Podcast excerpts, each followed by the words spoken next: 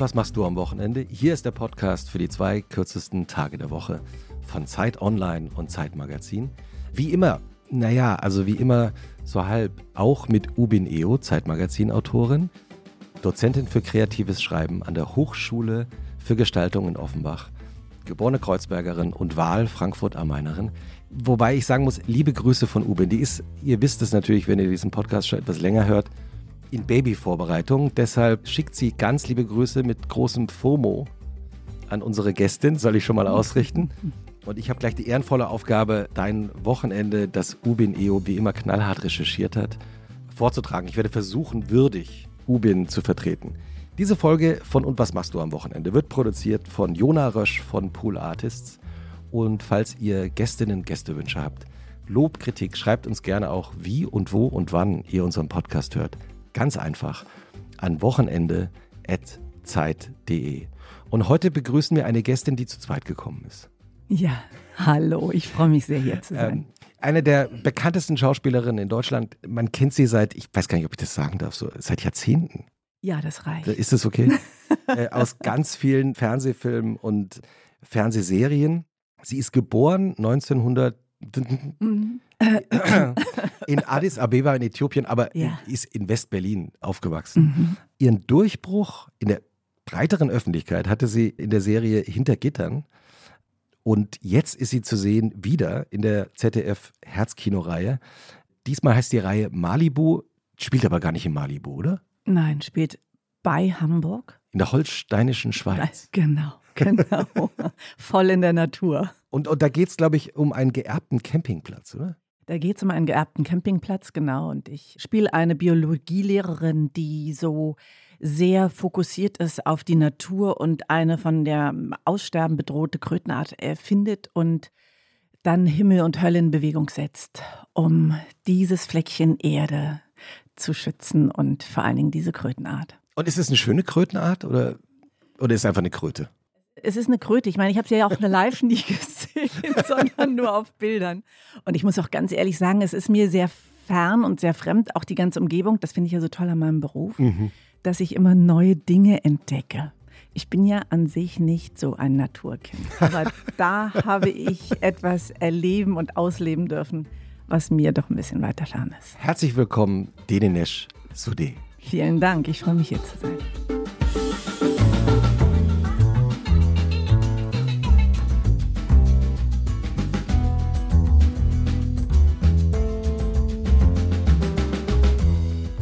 Ich habe gerade gesagt, du bist nicht ganz alleine gekommen, du hast Lilly mitgebracht, ne? Genau, ich habe Zuwachs. Endlich. also das heißt endlich. Ich habe eine kleine Welpin seit zwei Monaten und bin ganz beglückt, fasziniert, weil ich auch nie hundeaffin war, sondern es, es war wirklich letztes Jahr ein ganz großer Impuls beim Dreh, was so ein Wesen macht. Also für mich waren bislang immer Hunde auf der einen Seite und ich auf der anderen Seite. Ja, du hast jetzt auch gerade so eine Handbewegung gemacht, so weit weg von dir. Weit weg von mir. Ich habe auch ganz oft die Straßenseite gewechselt, wenn mir Hunde entgegenkamen. Also ich habe das nicht, im, er weiß nicht, ich habe es nicht gespürt und da gab es einfach einen ganz großen Impuls in mir, wo ich sagte, es wäre an der Zeit, ein Lebewesen, und zwar einen Hund, in mein Leben zu lassen und mal gucken, was passiert. Und du hast gesagt, während der Dreharbeiten ist das passiert. Was war da los? Wir haben mit einem, ich habe Ehe für kleine Eheverbrechen gespielt, mit Emily Cox und mit Philipp Hochmeier und es war so ein kleines Vier-Vier-Mann-Personenstück im Grunde genommen. Und wir hatten dort einen Hund, der mhm. unheimlich gut trainiert war. Wir haben eine tolle Tiertrainerin und mit dem Hund hatte ich auch nicht viel Kontakt, aber wir haben abseits des Sets ganz oft über den Hund und über Hunde an sich gesprochen. Mhm. Und plötzlich war es so ein, ich, ich brauche das. Ich muss mich erweitern in meinem Leben. Und ich so, was ist mit dir jetzt los, Dominesh? Weil so, ich könnte mir selber gar nicht trauen. Und dann bin ich aber wirklich ein halbes, dreiviertel Jahr in mich gegangen und habe äh, geguckt, ist das jetzt so, ich möchte gerne morgen ein und dann übermorgen nicht mehr, sondern Ah, das ist, ist, ja auch immer gut, dann ich auch zu warten. Mich. Ja, natürlich. Ja. Vor allen Dingen aber, alle sagen, ja, das ist, der geht dann nicht mehr aus deinem Leben weg. 15 Jahre ist der dann an deiner Seite. dreimal am Tag spazieren gehen. Ja, aber an sowas kann ich gar nicht denken. Entweder ich habe einen Impuls ja. oder ich habe keinen. An kind, mit Kindern macht man das ja auch nicht so. Ich denke ja nicht an die ganz schlimmen Konsequenzen letztendlich, sondern möchte ich mich damit in meinem Leben auseinandersetzen? Bin ich bereit, ein Stück von mir wegzutreten und mich zu öffnen und meinen Lebensrhythmus auch zu verändern. Und das tut sie absolut. Also durch das regelmäßige Kümmern und Spazierengehen und wie geht's Lilly gerade? Du hast jetzt gerade kurz bevor wir angefangen haben aufzuzeichnen auch gesagt, du musst mal kurz raus zum Auto und musst den Korb holen. Ja, genau. Ich beobachte, natürlich, der Fokus geht weg von mir, sondern auf sie. Was braucht sie? Und ich habe gespürt, sie ist wahnsinnig lieb und legt sich auch hin. Und, sie ist ähm, auch wirklich klein. Also kannst du äh, noch einmal ein sagen. Zwergpudel. Ja, ja und sie ist fünf Mon knapp fünf Monate alt. Wird auch nicht viel größer, oder? Beim Zwergpudel nehme ich an. Ein bisschen, bisschen nicht viel. Ja, und sie ja. ist ganz zart. Und noch drei Kilo wird vielleicht maximal vier, vier, fünf. Aber ich wollte halt auch, sie soll mit mir reisen können. Sie soll mit mir in den Zug. Vielleicht auch mal, also im Auto haben wir schon längere Reisen gemacht. Ist sie eine gute Reisende? Ja, absolut, mhm. absolut. Sehr pflegeleicht. Emily Cox war übrigens auch schon hier im Wochenend-Podcast. Mit der du. Von der, der das. Sie Na, weiß es, ja. ja, ja. Hat, sie, hat sie zu dir gesagt, ja, du, ja. Du, sie du, hat mir Hund Videos. würde dir gut tun. Absolut, absolut. Und sie kam, wir kamen dann zusammen auch auf den Gedanken mit Zwergpudel. Wirklich? Ja, ja, weil sie auf einen aufpasst. Im Haus hat sie wohl einen Zwergpudel und hat mir von dem Videos geschickt und ich so, fuck, ist das süß. So, I need one. Äh, ganz liebe Grüße. Und jetzt versuche ich mit Ubin, Stimme, das kriege ich natürlich nicht hin, aber Ubins knallharte Recherche zu deinem Wochenende jetzt vorzutragen. Oh, ich bin gespannt. Und anschließend reden wir darüber, dass das bestimmt alles richtig ist. Mhm. Ubin Voice. Wäre Denenesh Sudes Wochenende ein Kalenderspruch, würde er lauten: Blicke über deine Gedanken hinaus und trinke den reinen Nektar dieses Augenblicks. Wenn sie nicht gerade dreht, lässt sich Denenesh Sude geschmeidig in die muskulösen Arme des Freitags fallen. Sie genießt die goldene Stunde am Nachmittag, und führt ihren neuen kleinen Wauzi aus. Haben wir jetzt schon mitbekommen, wie der heißt? Sie heißt. Dabei telefoniert sie mit einer Freundin, die ihren Rat braucht. Denn das wird Denenesh Sude nachgesagt. Sie ist Gefühlsexpertin und hilft permanent anderen Erdbewohnern mit ihren kleinen und großen Problemchen. Krass. Abends ist sie mit einer Freundin verabredet. Gönnung in der Paris-Bar. Aber nie überkandidelt. Ein Glas richtig guter Shampoos und ein schöner Salat, dann geht's ins Bett. Der Samstag wird dann ausgiebig genutzt. Morgens früh meditieren, nickende Gästin und busy Haushalt, obwohl es in der blitzeblanken Wohnung gar nicht viel zu putzen gibt. Dann geht's auf den Markt, Gemüse und wichtig Blumen kaufen. Staunen mich anblickende Gästin. Woher weiß ich? Ja, Ubin hat magische Recherchierkräfte. Denenisch Sode hat nämlich Zauberhände und arrangiert gerne Sträuße nach Ikebana-Art. Na, Ikebana weiß ich jetzt nicht, aber ja. Mit wem hat sie gesprochen, um Himmels Willen? Wenn der Flow es so will, landet sie noch in einer Galerie, Kunst gucken, dann aber nach Hause und Gemüse mit Ziegenkäse überbacken essen. Sonntag heißt es, heute bin ich gut zu mir. Ausschlafen und äthiopische Leckereien. Der Nektar des Augenblicks schmeckt gut im Hause Sudé. Ich bin ich bin baff. Ich bin wirklich baff. Das mit dem Ziegenkäse äthiopisches Essen. Gib mir mal die Nummer von Umi. Ich muss mal wissen, wer, wer da erzählt hat. Wir verraten unsere Quellen nein, natürlich nein, nie. Nein, aber es ist tatsächlich so. Ja, ja, es ist ganz viel, also absolut, absolut wahr. Und gab es auch irgendein Detail, also abgesehen von Ikebana, wo du gedacht hast, das ist jetzt nicht so ganz korrekt? Nein, Samstag früh. Ich meditiere jeden Tag, mhm. nicht nur am Samstag. Mhm. Ich, ist auch schön, dass du Lili jetzt in den Arm genommen hast. Ja, ja. Ist sie doch hochgekommen zu sie dir? Ist ne? doch hochgekommen. Ja, ja, jetzt ist sie doch neugierig. Normalerweise bleibt sie da, wo ich sie hinlege. Er will ja, doch am Gespräch dabei sein, finde ich aber auch gut. Aber sie schaut auf deine Notizen, da kommen wir gleich noch zu. Also, wie beginnt eigentlich so für dich ein Wochenende? Sag mal, wenn du, wenn du jetzt nicht drehen musst und nicht unterwegs bist für irgendeine Veranstaltung, nicht arbeiten musst am Wochenende. Ja, und das, da sind wir schon beim Punkt. Eigentlich arbeite ich fast immer am Wochenende. Ich meine, ihr hört ihr wahrscheinlich von Künstlern, wir sind freiberuflich immer. Und wenn es Textlernen ist, wenn es Recherchieren ist, das machen wir der Freitagabend idealerweise, wir reden jetzt mal von meinem idealen Wochenende. Ja, dafür sind wir in diesem wäre, Podcast bekannt. Ja. Wäre wirklich so ein Early Dinner mit meinen Freundinnen in der Paris Bar. Punkt.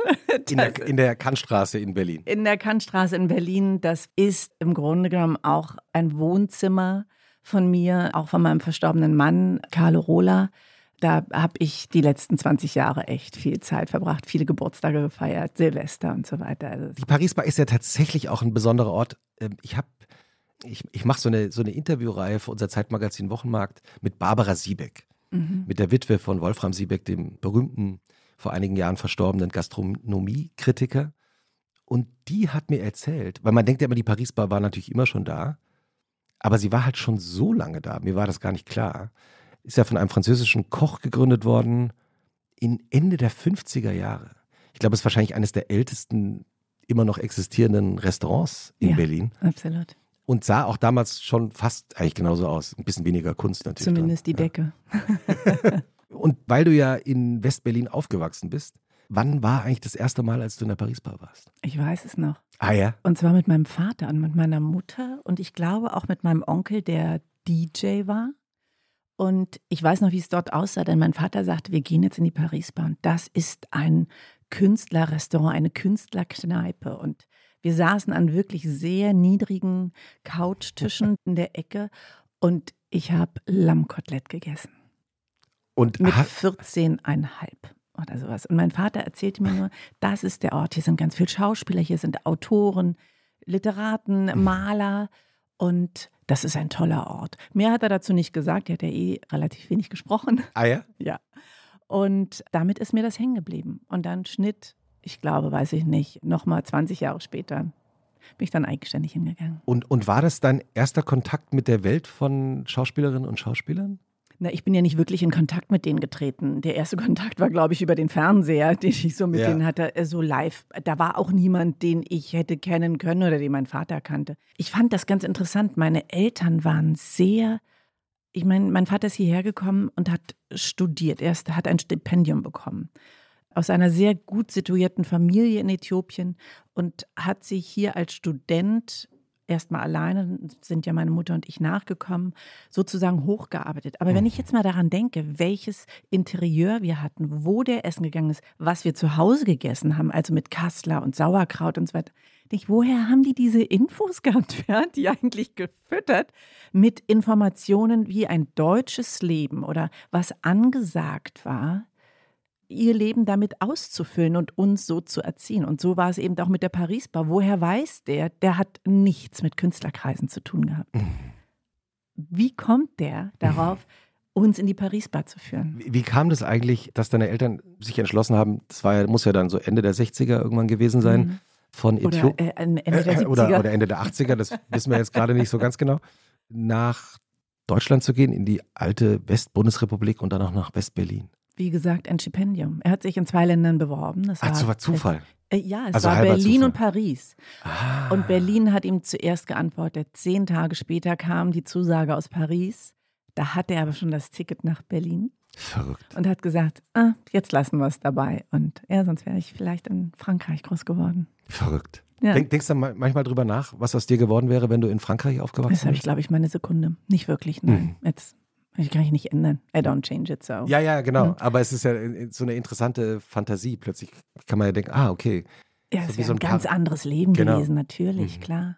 Ja, das war ja sehr, hm, jetzt fehlt mir das Wort, wie, es war sehr konzentriert auf unsere kleine Familie und doch mit ganz viel Einfluss in dieser Gesellschaft. Also dafür muss ich auch meinem Vater echt den Dank aussprechen, weil er uns so, ich sag jetzt mal, integriert hat, obwohl gibt es das Wort überhaupt? Ja, gibt es diese Möglichkeit? Er hat es einfach offenbar vorgelebt, dann zu sagen, ich, ich gehe in die Restaurants. Und was hast du gesagt? Es gab Kassler und ja, meine Mutter war Expertin. Kassler und Sauerkraut. Das alte äthiopische Nationalgericht. So sieht's aus, genau. Rouladen, Gulasch. Und meine Mutter hat jeden Abend gekocht. Sie hat bei den Alliierten gearbeitet, bei den Engländern und kam abends nach Hause und hat wirklich uns jeden Abend gab es warmes Essen auf dem Tisch. Und, und hat dann wirklich bewusst deutsche Gerichte gekocht. Jetzt kann man ja sagen, also die deutsche Küche aus äthiopischer Sicht wird jetzt nicht naturgemäß verlockend sein. Ist interessant, ne? Mhm. So wie wir es jetzt auch machen, gibt es den, und das ist so lecker, ich erzähle euch gleich was davon. äh, die äthiopische Küche ist so schmackhaft. Und ich würde fast sagen, 99,9 Prozent, denen ich das vorgestellt habe, die lieben das Essen. Aber das gab es immer nur zu besonderen Anlässen. Also Silvester, Geburtstage. Ich, es, man kocht auch sehr, sehr lang. Man kocht eigentlich drei Tage an so einem Gericht. Von daher hat meine Mutter gesagt, danke, nein, die deutschen Gerichte gehen etwas schneller. wahrscheinlich. Deutsch pragmatisch entschieden. Ja. Ne? Heute gibt es wieder Kassler mit Sauerkraut. Aber wie kommt sie auch? Und ich meine, sie hat bei den Engländern gearbeitet. Auch die werden ja nicht Kassler vorgeschrieben haben. ja. Und, ja, Aber englische Küche, also gut, dass sie nicht Englisch gekocht hat. Eben, genau.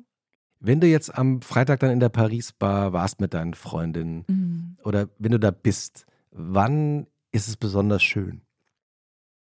Wir reden ja von meinem idealen Freitagabend. Absolut. Dann ist es eigentlich so in den ersten Stunden. Mhm. Ich würde mal sagen, Early Dinner, 6 Uhr. Ja. Das ist, die Sonne scheint da noch ein bisschen rein. Man hat vielleicht das erste Glas Weißwein getrunken und ich mag eigentlich so den, die ersten Stunden, wo es eben noch nicht so voll ist, mhm. wo wir reden. Und ich glaube, ich, ich bin ganz oft, hat das was mit Atmosphäre bei mir zu tun. Lichteinfall, mhm. Wärme. Mhm. Das sind so die Momente. Mhm. Und das heißt, du gehst dann auch wieder früh, wenn ihr ja, um sechs essen geht, dann, ja, ja, wenn es voll wird, bist du eigentlich schon fast wieder zu Hause. Gerne um elf. Ich gehe gerne, ja, da ich ein Early Bird bin, gehe ich gerne auch früh nach Hause. Was heißt Early Bird genau? Also um wie viel es Uhr? Gibt, ich bin äh, relativ flexibel. 5, 5.30 Okay, das ist wirklich kann, kann gut sein, ja. Und vor allen Dingen, wenn ich drehe, absolut. Das ist, äh, fällt mir aber echt leicht. Im Moment ist es 6.30 Uhr. 6.50 Uhr. Da klingelt dann aber Lilly bei mir an. Wie klingelt Lilly? Indem sie, ich muss ihr noch beibringen, dass sie nicht im Schlafzimmer schläft. Sie schläft nicht im Bett, aber sie hopst da mit ihren Tatzen an die Matratze und das ist so für mich der Weckruf. Ich habe einen sehr leichten Schlaf, seitdem sie da ist. und dann ähm, stupst sie einfach nur die Matratze an und diese Erschütterung ist bei diesem Fliegengewicht schon, dass ich sogar, was ist los? Und was machst du dann als erstes? Also du stehst auf und dann guckt dich Lilly schon mit großen Augen an? Genau. Dann überlege ich kurz, schlafe ich weiter oder nicht? Nein. Und dann denke ich, bevor sie mir in die, in die Bude pinkelt, stehe ich lieber auf Schlaftrunken. Das ist eigentlich alles schon fast ein Automatismus. Ziehe mich an und gehe kurz mit ihr raus. Das geht dann ganz schnell. Und dann werde ich so, so langsam wach und dann, ja, wie gesagt, dann kommt meine ganze Morgenroutine mit. Meditieren und zurechtmachen. Wie hast so du das Meditieren entdeckt? Ah, das war ein, das war wirklich ein Prozess in ganz vieler Hinsicht. Ich glaube, das Meditieren hat für mich etwas damit zu tun, dass ich bei mir ankommen möchte. Mhm. Ja, und ich, also ich hatte auch mal eine Zeit lang, da bin ich aufgewacht und habe gesagt, guten Morgen, liebe Sorgen. Was muss ich alles machen? Ja, oh, darum muss ich mich kümmern, das ist da. Äh, die Eltern, äh, die, weiß ich nicht, da in der Arbeit ist es irgendwie, da brennt's. Und das hat mich so unruhig gemacht, mhm. dass ich sage, nee, ich, ich bin ja eigentlich die wichtigste Person in meinem Leben. Mhm. Ja, und das musstest du dir irgendwann mal richtig bewusst sagen. Ja, das mhm. muss ich mir heute noch bewusst mhm. sagen. Mhm. Ich bin die älteste von drei Kindern. Und bei mir, ich habe jetzt meine Familie schon ein bisschen kennengelernt. Und bei uns war es doch schon so, dass ich sehr früh, und das ist in afrikanischen Familien, auch in äthiopischen Familien, gang und gäbe, dass die Kinder sich eigentlich gegenseitig erziehen. Also das älteste Kind passt auf die Jüngeren auf. Also du. Und das war ich, mhm. genau. Und somit hatte ich schon sehr, sehr früh Verantwortung. Wie ist der Altersabstand zwischen euch Geschwistern? Sechs Jahre und zehn Jahre. Okay, also du bist schon erheblich älter als ja. die anderen beiden. Ja, sonst hätte ich die Aufgabe auch nicht übernehmen können. ja, genau. Das war, ja, und in der Zeit, in der ich groß geworden bin, hat auch keiner dumm geguckt, wenn ich meine Schwester vom Kindergarten abgeholt habe. Und, und hast du das dann immer gerne gemacht oder ist man dann manchmal auch genervt und denkt sich, oh mein Gott, warum muss ich das eigentlich machen? Kann das nicht jemand anders machen? Mama, kannst du das nicht machen vom Kindergarten? Das fragt man sich als Kind nicht. Ja, man macht es einfach. Nein, man macht es einfach. Und wir haben alle drei eine sehr enge, enge Bindung mhm. zueinander. Und ich habe gestern gerade, also meine Schwester wohnt gerade bei mir, weil ihre Wohnung renoviert wird. Und mhm. habe ich gesagt, komm her und du hilfst mir dann mit dem Hund. Das war so ein gegenseitiger Deal. Und ich habe gefragt, wie war denn eigentlich unser Wochenende? Und dann sagt sie, also ich habe immer am Wochenende die Brötchen geholt, dann habe ich die Betten der Eltern gemacht und ich so, what? Also ich kann mich an gar nichts von dem erinnern. Sie hat aber die also, Aufgaben sehr genau in Erinnerung, die, die sie zu erfüllen hatte. ja, genau. So ist es mit kleineren Geschwistern, die wissen ja. das sowas genau. Ja, und äh, ich glaube, das stimmt nicht. Das war in ihrer Fantasiewelt so, ja. Ähm, Und, und wie sahen denn tatsächlich die Wochenenden in eurer Kindheit aus? Wir haben sehr ausgiebig gefrühstückt. Mhm. Wirklich. Ich weiß, dass es gab von meiner Seite aus auch eine Zeit lang, wo ich echt sehr stoffelig war. Ich habe gerade ausgeguckt, hatten wir alle drei Kinder übrigens, konnten kein Wort sagen und haben nur geradeaus gestarrt. Die Eltern, weiß ich noch ganz genau. Sie ist sie in Ordnung? Ist irgendwas los mit ihr? Ist sie krank? Weil ich einfach nicht reden wollte und ich habe noch geschlafen. Ich war physisch anwesend, aber es war wahrscheinlich die Pubertätzeit. Ich weiß gar nicht, welche Seite, aber wir haben sehr ausgiebig gefrühstückt. Und Ähm, geschwiegen. und ich habe geschwiegen, die anderen haben geredet, ja. Wobei wir eigentlich unter den Kindern und die Eltern eher so miteinander gesprochen haben. Und ich kann mich echt, und wie es eben so ist, man erinnert sich dann natürlich an so eine Ausreißer. Ne? Mein Vater, Mathematiker, Ingenieur. Und das war seine Vorliebe, mich dann aufzufordern am Sonntag Oh Gott. nach dem Frühstück, genau. Oh Gott, ich ahne schon. Blatt Papier, Oh nein. Bleistift. Wirklich? Wie wird der Inhalt eines Trapezes errechnet? Denn in wie wird der Inhalt eines Trapezes errechnet? Genau, genau. Wir wären noch Freunde. und dann ging das zwei Stunden lang um Mathematik und ich bin, ich, da bin ich die Wände hochgegangen. Das fand ich ganz schrecklich. Und warum hat er das gemacht? Weil er gehofft hat, dass du auch Mathematikerin wirst? Nein, er sagt, das ist ganz wichtig. Logisches Denken und erinner dich und die Formeln sind wichtig. Und ich glaube, das war sein Spaß. Er wollte was weitergeben. Ich habe gesagt, das brauche ich im Leben nicht mehr. Das, ich, Und hast du es jemals plus noch mal B gebraucht? Quadrat gleich C Quadrat, weißt du, so. Ja, nein. Ja.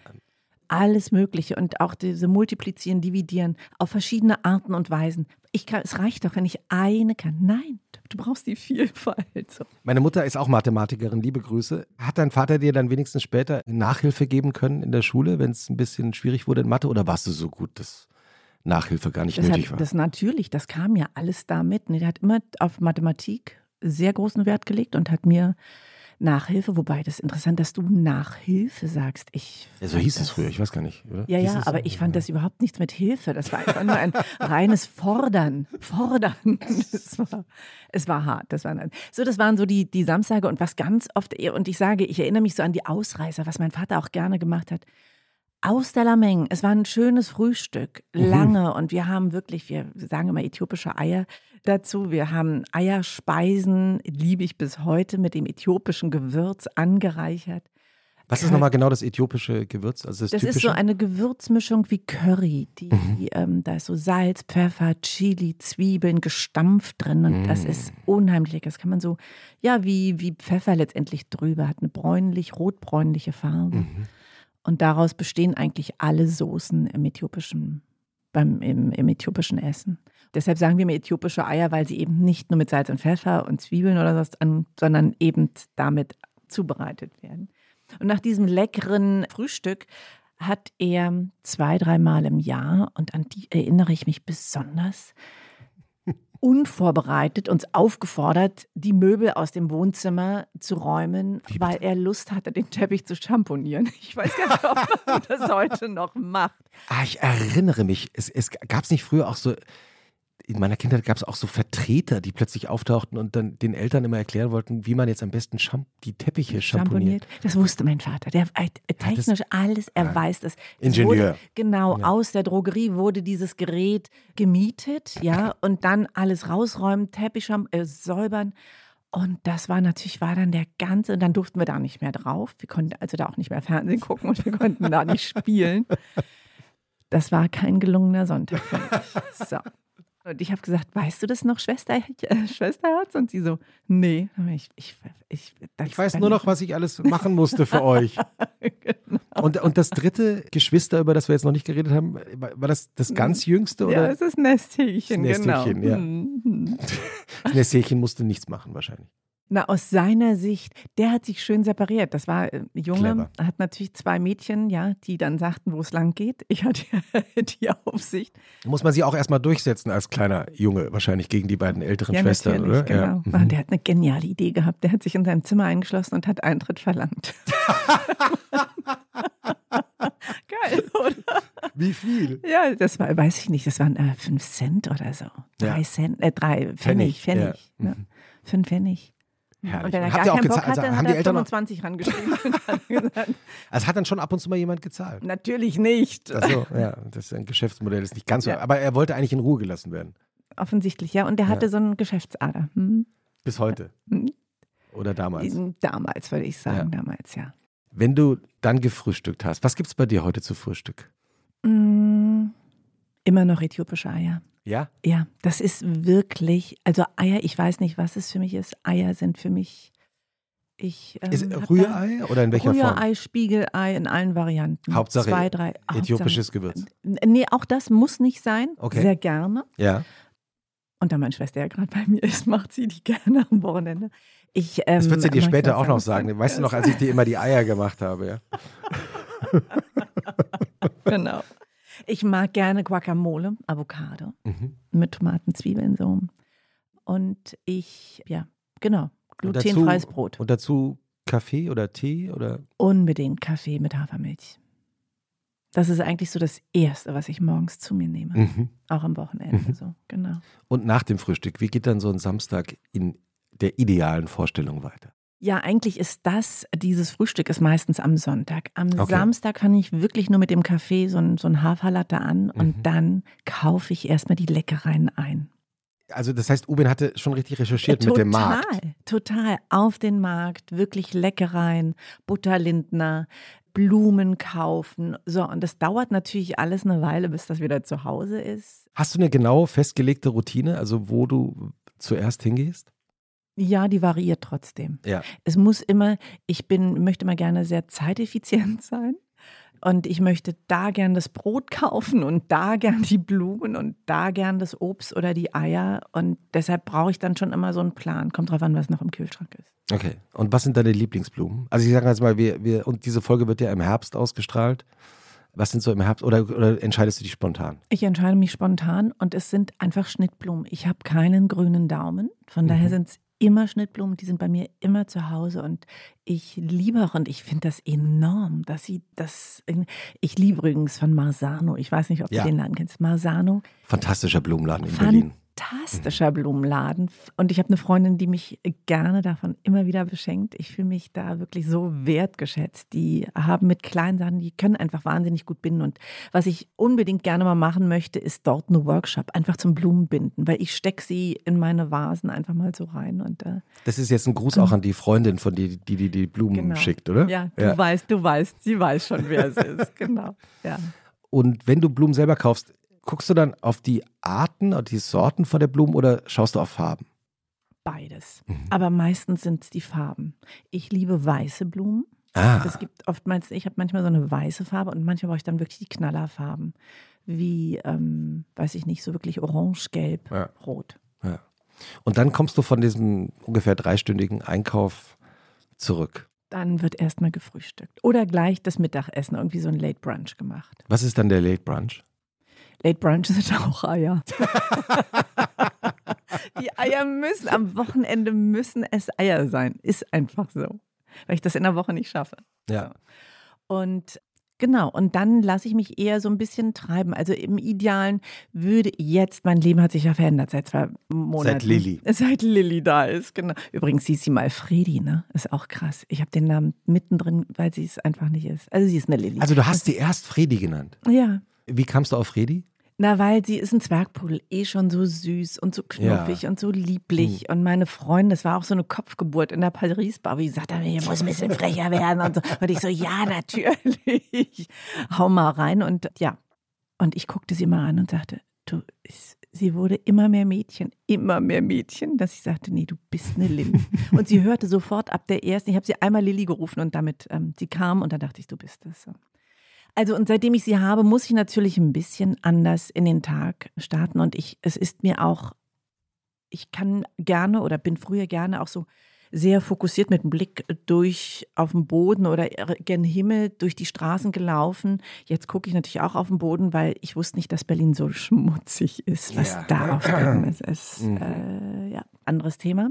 Und laufe dann Runden, aber ich kann nicht einfach mal kurz mit ihr runter, weil ich so viele Hundebekanntschaften mittlerweile schon gemacht habe in der Straße. Dann wird sich da mal links und rechts ausgetauscht. Also ähm, da gibt es immer den Spaziergang. Weil du gerade gesagt hast, sie, du hast sie angeschaut und hast gemerkt, sie ist eine Lilly. Hm. Bist du eine Dänisch? Ja, bin ich. Bin ich. Ich habe jetzt gerade überlegt, mein, mein Gedanken ging gleich zu meiner Großmutter. Ähm, weil ich bin nach der Mutter meines Vaters benannt worden. Was heißt der, der, der Vorname nochmal auf Deutsch? Gibt ja auch eine Bedeutung. Ne? Genau, heißt, du bist eine Waldlichtung, ein Ort, wo du dich verstecken kannst, Schutz finden kannst für Sonne, Regen, Wind, mhm. Wetter. Aber eben auch etwas Helles, so eine Lichtung, wo du so dein, dein, dein Ruheraum oder deinen Frieden findest. Ja. Und auch das bin ich, glaube ich.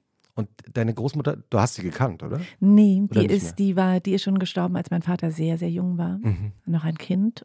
Aber ich habe sehr viel von ihr gehört, Matriarchat. Fand ich sehr spannend. Inwiefern müssen wir uns das vorstellen? Also erzählt von deinem Vater. Erzählt von meinem Vater und er hat ja einen sehr großen Clan. Das mhm. ist ein kommt aus einer aristokratischen Familie in Äthiopien und die treffen sich heute noch einmal im Monat und tauschen sich aus was es an Neuigkeiten gibt, mhm. wer zu Besuch ist und wo was los ist. Und ja, da habe ich einiges gehört. Es waren zwei Geschwister und da gibt es so zwei Abzweigungen und die eine ist eben Denenesh, ähm, so. Und so spricht man es eigentlich äh, äthiopisch aus. Ja, genau. Aber ich sage auch Denenesh. Ja. Das ja, für deutsche Ohren so. schon. Nein, für deutsche Ohren ist es natürlich man versucht ja, es immer. denn ist der Wald. Denn ah, so und ähm, du bist, okay. du bist aus diesem Wald, Walddickicht, mhm. Waldort. Mhm. Du bist dieser Ort. Hast du denn auch so ein paar Empfehlungen für uns dabei? Also Bücher, Filme, Musik, alles, was du empfehlen könntest, was man gerne am Wochenende machen sollte? Ja, Wochenende, also am Samstag auf alle Fälle. Ich habe eine Lieblingsbuchhandlung und ich weiß nicht, ob du sie kennst, Geistesblüten. Ja, natürlich fantastisch am Walter Benjamin Platz. So sieht's aus, genau. Marc und Christian sind wirklich. Ich war jetzt gerade vor zwei Tagen erst bei einer Lesung. Welche Lesung war das? Das war die von Donaldson Grönland. Mhm. Marc Waschke hat gelesen.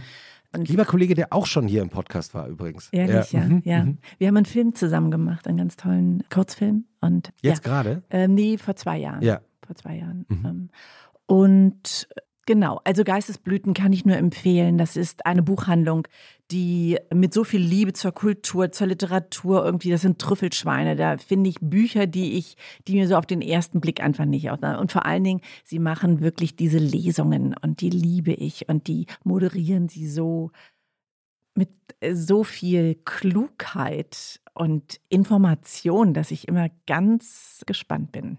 Ja, das sind wirklich äh, passionierte Bücherliebhaber, egal, wenn man denen begegnet, die gehen auch selber auf andere Lesungen, andere Veranstaltungen und kommen dann immer sofort, hast du das schon gelesen und komm doch mal zu uns, wir machen demnächst eine Veranstaltung. Und, ja, ja. und kämpfen richtig für Literatur. Und sie äh, eben, ja. genau. Und mhm. diese Liebe und dieses also Kämpfen, ja, also im, im, im, im positiven Sinn, Sinn genau. genau. Die sind, die engagieren sich einfach so. Und das ist einfach ein, eine ganz große Freude und vor allen Dingen ein Muss, finde mhm. ich. So, und das war jetzt vor zwei Tagen, deshalb dachte ich, ich bringe euch das mal mit. Unbedingt. Was war, was wir jetzt noch hören? Bücher. Ich habe ein Lieblingsbuch, habe ich ja. gestern drüber nachgedacht. Ja. Kennst du das Buch, das ist ein Kultbuch, noch ein Martini und ich liege unterm Gastgeber? Nein. Kennst du nicht? Nein.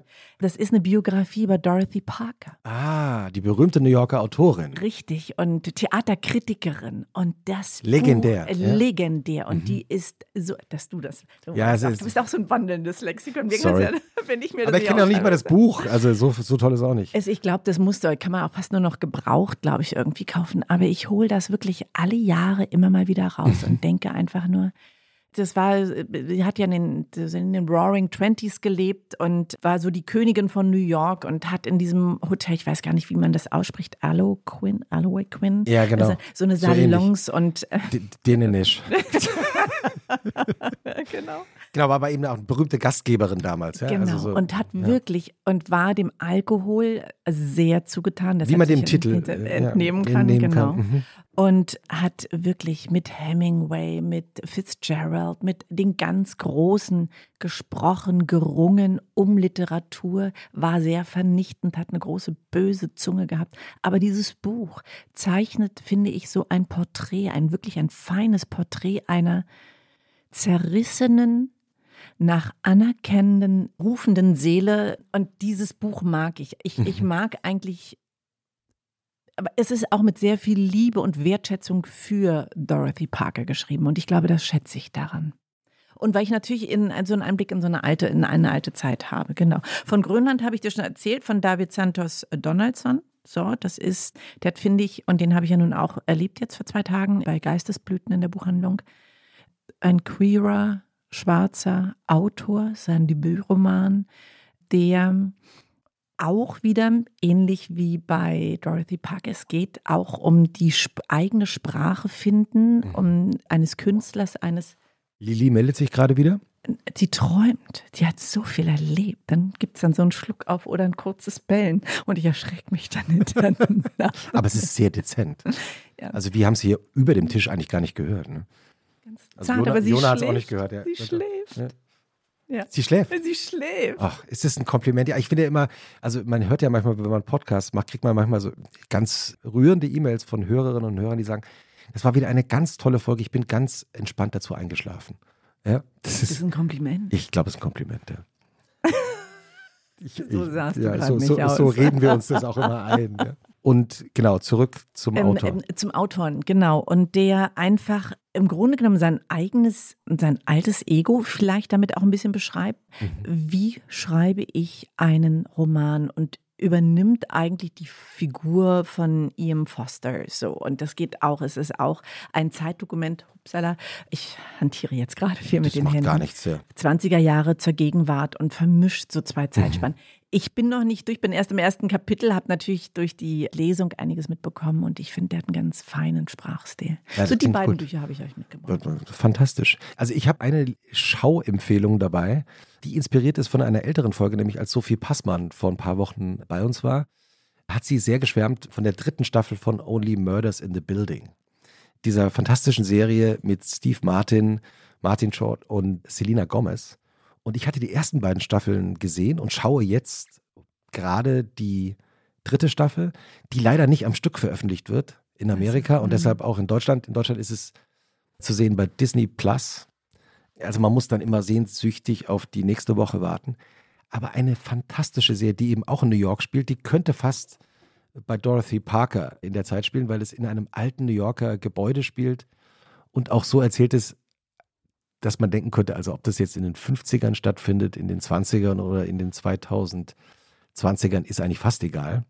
Und in der dritten Staffel, davon hatte Sophie Passmann auch schon geschwärmt, ich meine, kommt halt einfach Meryl Streep oh als Gast. Gast. Ja. wie geil. Und äh, spielt eine etwas ältere Schauspielerin in ihrem Alter, die in ihrem Leben es nie geschafft hat und plötzlich eben zum ersten Mal eine Rolle in einem Theaterstück bekommt. Und ich bin jetzt gerade an der Stelle, an der plötzlich ein anderer Schauspieler auftaucht, völlig unangekündigt. Ich erzähle nichts von der Handlung natürlich, weil es geht ja immer darum, wer hat die Person umgebracht. Also da wollen wir nicht verraten, wer das war. Aber fantastischerweise, also Steve Martin soll in einem Theaterstück eine Rolle spielen, verkracht sich aber mit dem Regisseur, so viel kann man verraten. Und dann machen die nochmal ein neues Casting und es taucht einer nach dem anderen auf und ist alles eine Katastrophe. Und dann taucht plötzlich Matthew Broderick auf. Auch, aber ist das nicht toll? Immer diese ja. Überraschungen so. Wahnsinn. Ja. Und es ist auch fantastisch am Anfang. Und ich will da nicht zu viel verraten. Nur eine Pointe will ich noch erzählen, dass Steve Martin dann in der Wohnung des Regisseurs auf Matthew Broderick trifft, also auf den, der jetzt seine Rolle übernimmt in diesem Theaterstück. Und dann sagt Steve Martin zu ihm, also in der Rolle, das ist nicht das erste Mal, dass mir Matthew eine Rolle weggenommen hat. Und dann sagt Matthew Broderick zu ihm, du warst damals für Ferris Bueller viel zu alt, schon 41. also Ferris macht okay, blau, genau. ja, ja, äh, ja, in Deutschland natürlich der berühmte Film. Und also es ist wirklich eine, eine extrem vergnügliche Serie, sehr entspannt. Klingt, wenn man den Titel sieht, vielleicht ein bisschen dramatischer, als es dann tatsächlich ist. Sehr entspannendes Fernsehen. Okay. Ja. Kenne ich noch nicht, äh, werde ich, werd ich sehr gerne reinschauen. Ich habe natürlich auf deine drei Zettel nochmal geschaut, die hier vor dir liegen. Hast du denn noch einen anderen Tipp dabei? Ich habe gerade vor zwei Tagen, fand ich sehr schön, einen Film gesehen. Das war Amazon. Mhm. Meine Stunden mit Leo. Ah. Emma Thompson. Ah, wow. Grandios. Und das ist ein Kammerspiel von einer Lehrerin. Soll ich das erzählen? Bitte. Ja, ja. Kammerspiel einer Lehrerin, die sich, die einen nach dem Tod ihres Ehemannes einen Callboy, einen Sexarbeiter engagiert, weil sie zeitlebens eigentlich sexuell nie befriedigt wurde. Ja. Und zwischen diesen beiden Menschen, zwischen Emma Thompson und Darren Mc Cormac, glaube ich, heißt der. Der spielt den Callboy. Ähm, der spielt den Callboy. Mhm. Entspinnt sich so Gespräche und eine Nähe und eine Neugierde und es ist, dass da entblättern sich zwei Seelen, das muss ich wirklich sagen. Mhm. Und die macht das auf eine so natürliche Art und Weise, dass es manchmal fast schmerzt mhm. und gleichzeitig einen so tief blicken lässt. Ich werde mir den sogar nochmal anschauen.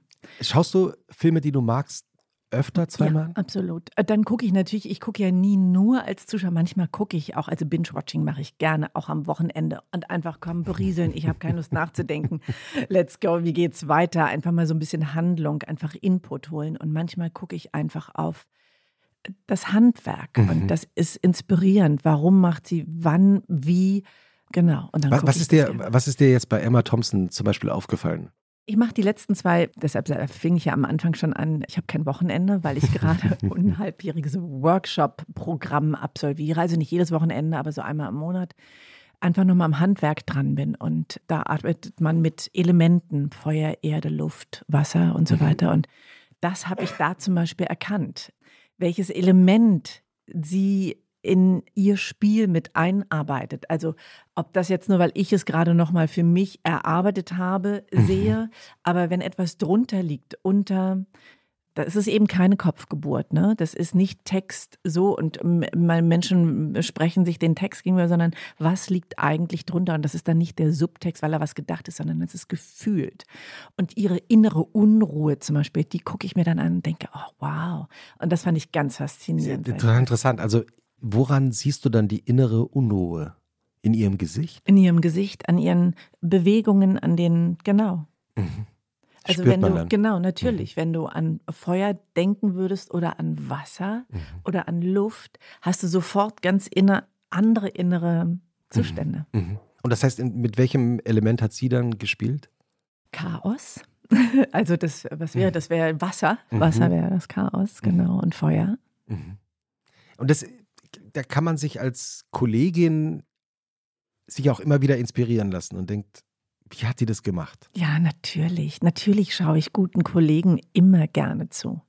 Also ich gucke ganz oft Filme und ich glaube, deshalb bin ich auch Schauspielerin geworden, weil ich Geschichten erzählen wollte. Ich wollte Menschen entführen aus dem Moment, wo sie gerade in ihrem Leben stehen. Mhm. Das war eigentlich so mein Antrieb. Und, und dann gibt es aber Kollegen, wo ich einfach sage, wow, da gibt es etwas in deinem Spiel, das machst du jedes Mal oder ganz besonders. Das fasziniert mich. Und dann, ja. Kannst du dich an einen Moment erinnern, in dem du gedacht hast, ich möchte Schauspielerin werden? Ja. Ich weiß nicht, ob ich das sage. Kannst ja mal Und ich anfangen. glaube, ich mache einen Anfang, aber du wirst jetzt lachen, weil das ist echt, das ist, ich glaube, da war ich fünf. fünf? Noch, noch kleiner, ja. Und ich habe Shirley Temple gesehen im Film. Und ich glaube, es ging gar nicht, es ging um ihr Leben, um ihre Freiheit, die mhm. sie als Kind auf der Bühne, als Kinderstar, ja Kinderstar genau. eben als Kinderstar gemacht hat. Und dann dachte ich, oh, das will ich auch. Und das war eben in diese Rolle schlüpfen von. Mhm. Und dann habe ich aber auch gleich im Kindergarten zu der gleichen Zeit inszeniert und gespielt, Schneewittchen. Und das war ich auch. Ich habe es gemacht. So. Und das war eben immer in andere Geschichten, ein anderes Leben führen mhm. als das, was ich gerade habe. Ich wollte das irgendwie auf mhm. anreichern. Mhm. Wenn du jetzt in deinen idealen Samstagabend reingehst, bist du dann schon eher zu Hause oder ist das dann auch nochmal, also Ubin hatte ja gesagt, dass du in Kunstgalerien gehst, das klingt immer gut. Es gibt ja auch viele Galerien in, in West-Berlin. Mhm. Wie sieht so ein Samstagnachmittag oder früher Abend dann bei dir aus? Also idealerweise ist der eigentlich, ich gehe gerne in Galerien, wobei ich sagen muss, ich bin da echt eine faule Socke. Ich brauche, ich habe ja. zum Glück gute, auch intellektuelle Freunde, die immer sagen, da ist was, das, das, das musst du sehen. So, und mhm. dann laufe ich dahin. Mhm. Idealerweise ist Abhängen angesagt. Ja.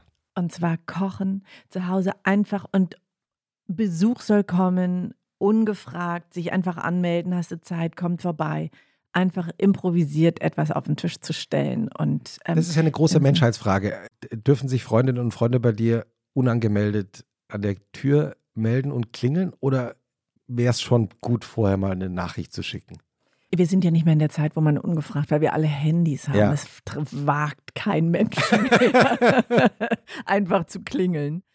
Aber ich bin sehr für Spontanität. Mhm. Zu sagen, hast du heute Zeit in einer halben Stunde? Ich komme vorbei. Und ich so, ja, los, komm.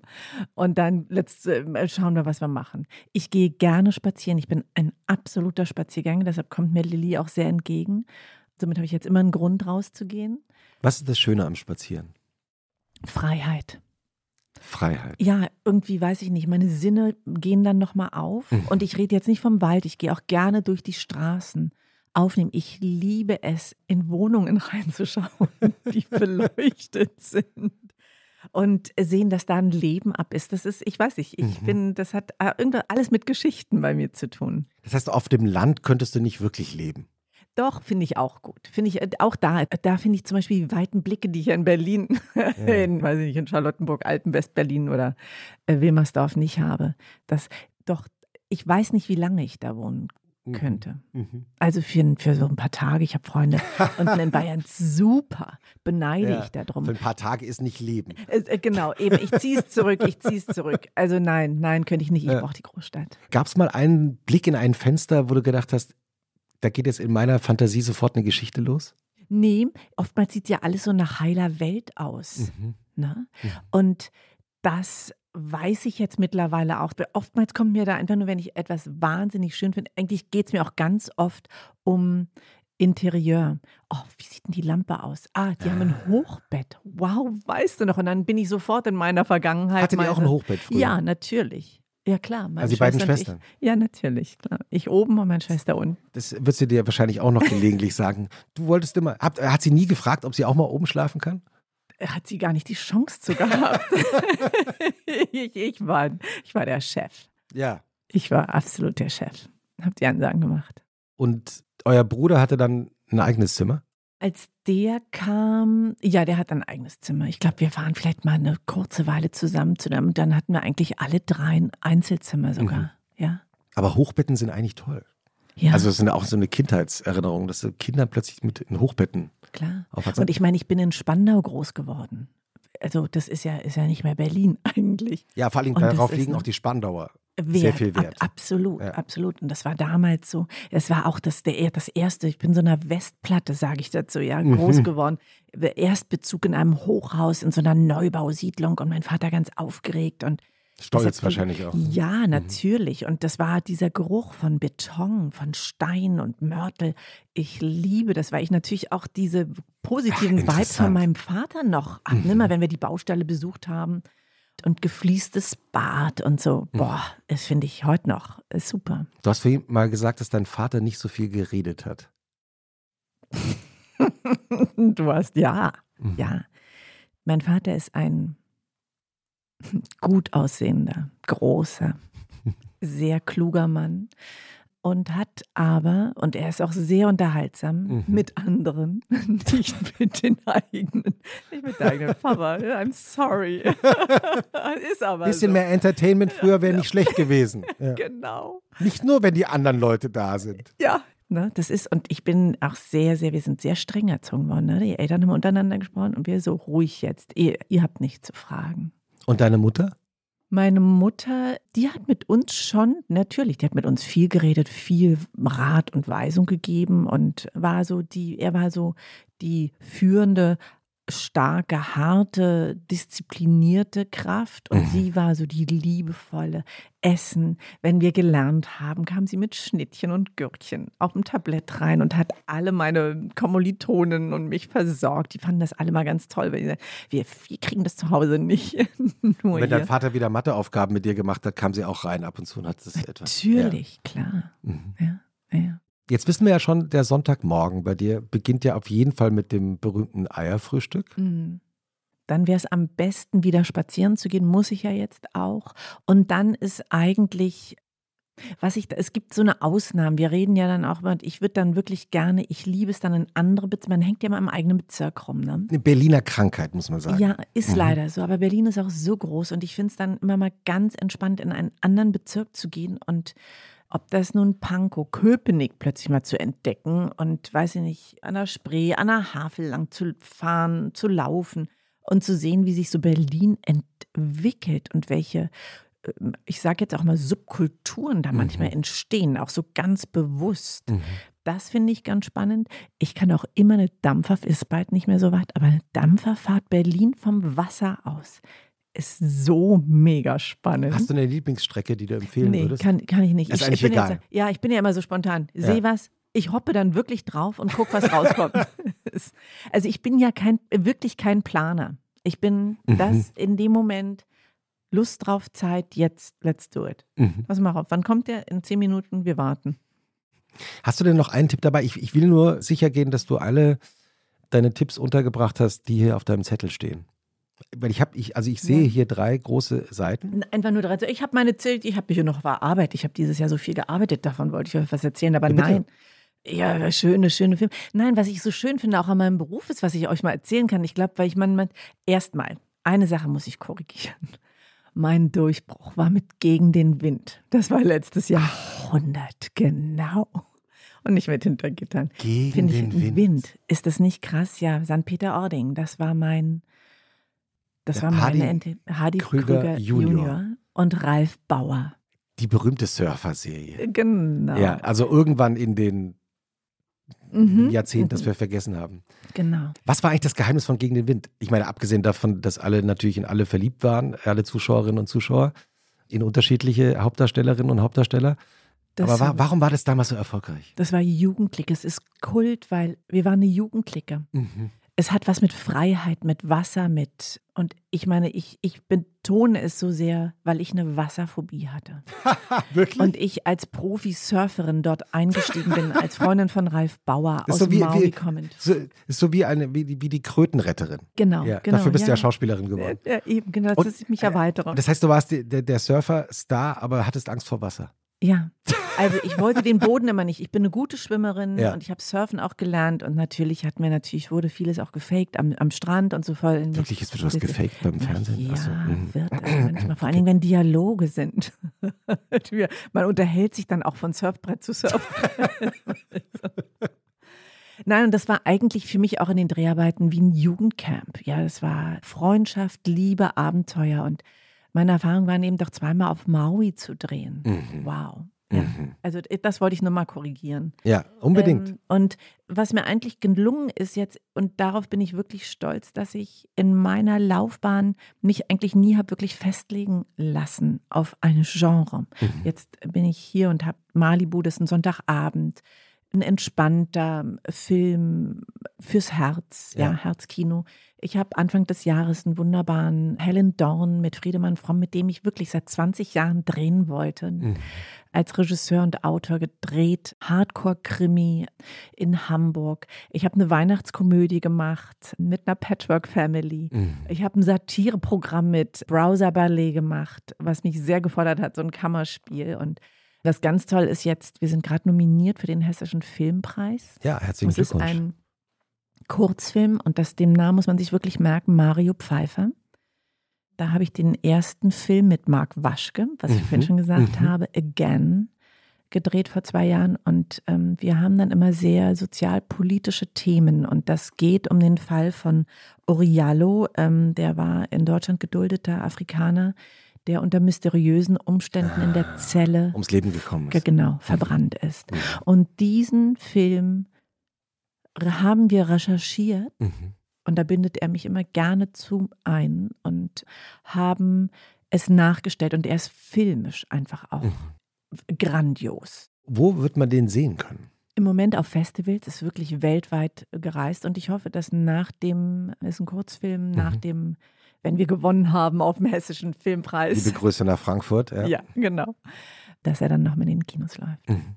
Und auf Arte ganz sicher. Arte war da drin. ja. Im Zweifel laufen die guten Filme auf Arte. Muss man So in der aus, das Arte stimmt. Mediathek Genau. nachschauen. Genau. Wenn du vom Sonntagsspaziergang zurückkommst, genießt du den Sonntag eigentlich? Ist es ein Tag, der dich so entspannt, wie das Ubin in ihrer knallharten Recherche dargelegt hat? Ich äh, springe immer, weißt du, es gibt nicht den. Ich, was ich am Sonntag mag, ist die Ruhe. Die Stadt wird ja ein bisschen leiser. Mhm. Alle hängen irgendwie auch zu Hause ab. Mhm. Und ich mag das. Ich mag es auch gern zu Hause zu sein. Hört sich jetzt krass an, aber so Kerzen, Teelichter ist mir gemütlich zu machen. Ja, auch beim Binge-Watching, das ist so einfach äh, Kerzen an Mhm. und Decke und auf der Couch rumlümmeln. Jetzt Ähm, unter uns, was hast du zum letzten Mal gebinged-watched? Einfach nur um. Mrs. Meisel. Wie heißt die ganze Serie? Kennst du? Nee. Mrs. Oh, sensationell. Ja. Musste, Uh, The Fabulous, The Fabulous Mrs. Meisel. Ah, ja, ja. das gehört, ist eine Stand-up-Comedian, jüdische Familie. Mhm. und mit allem, was dieses jüdische Leben Mhm. bringt. Eigentlich ist ihr Mann Stand-up-Comedian. ah, und, doch. Hat äh, mir, hatte eine, ich glaube, hat, hat Sophie Passmann auch empfohlen. Ja. Ja, Ja. und am Ende wird sie aber der Star und äh, verarbeitet eigentlich aus lauter äh, Oder geballter. Energie. Ich glaube, also ich glaube, Ubin sogar. Ja. Kann, kann, ja? Ja, genau. also kann fantastisch. Ja, Ja. super. Das habe ich erzählt. Herrlich. Wir haben ja immer eine Schlussfrage, die normalerweise Ubin stellt. Deswegen übernehme ich jetzt Mhm. wieder mit Ubin-Stimme die ähm, letzte Frage in dieser Folge. Was ist für dich eigentlich schwerer zu ertragen, der Sonntagnachmittag oder der Montagmorgen? Oh, lange nachdenkende Kiste. Ich glaube, der Sonntagnachmittag. Mhm. Warum? Ja, weil ich dann schon wieder weiß, was alles auf dem Programm steht. Am, am Montag. Mhm. Am Montag. Am Montagmorgen bin ich so, yay, die Woche startet, dann will ich, dann, ich äh, ziehe mir das manchmal wirklich ran, dass ich sage, ich will, ich will und das ist mit Kraft und Power nach vorne zu gehen. Und ich, der Sonntagnachmittag, dass ich denke, oh, schade, jetzt ist irgendwie so die Ruhe, geht Mhm. vorbei oder, ach Mensch, es ist Mhm. schon, eigentlich ist es nicht der Nachmittag. Weißt du, welche Uhrzeit es ist? Das ist so 20 Uhr, dass ich denke, Ah. jetzt ist es vorbei. Jetzt, jetzt ist ja schon der Abend und jetzt ist es Wochenende Jetzt kommt vorbei. nur noch der Tatort. Ja, so, ja, genau. Nachrichten und Tatort. Wie geht's Lilly eigentlich? Ich sehe sie gar nicht mehr. Sie ist unterm Tisch. Schläft. Schläft immer noch. Wie ein, ich habe es ihr gesagt. Ich bin immer noch die Chefin. Wirklich fantastisch. Und glaubst du, sie wacht dann jetzt auch wieder auf oder wie, wie wächst du sie? Indem ich den, den Korb aufschließe. Wie sagt man denn dazu? Mir Ja. fehlen immer noch Worte. Ist mit dem Reißverschluss? Genau, und dann locke ich sie raus. Und dann weiß sie, jetzt ist ihre Zeit, jetzt darf sie wieder aufwachen. Es war ein wunderbarer Wochenendausflug mit Lilly und denen nicht so die. So schön, dass ihr da wart. Und Dankeschön. schönes Wochenende. Vielen, vielen Dank. Ich war sehr gerne hier. Lieben Gruß, Ubin. An Lieben dich. Gruß. Ja, Ja. Ubin, danke nochmal für die knallharte Recherche. Hat alles gestimmt, hast du gemerkt? Ich will wissen, wer es verraten hat. Das verraten wir nie. Tschüssi.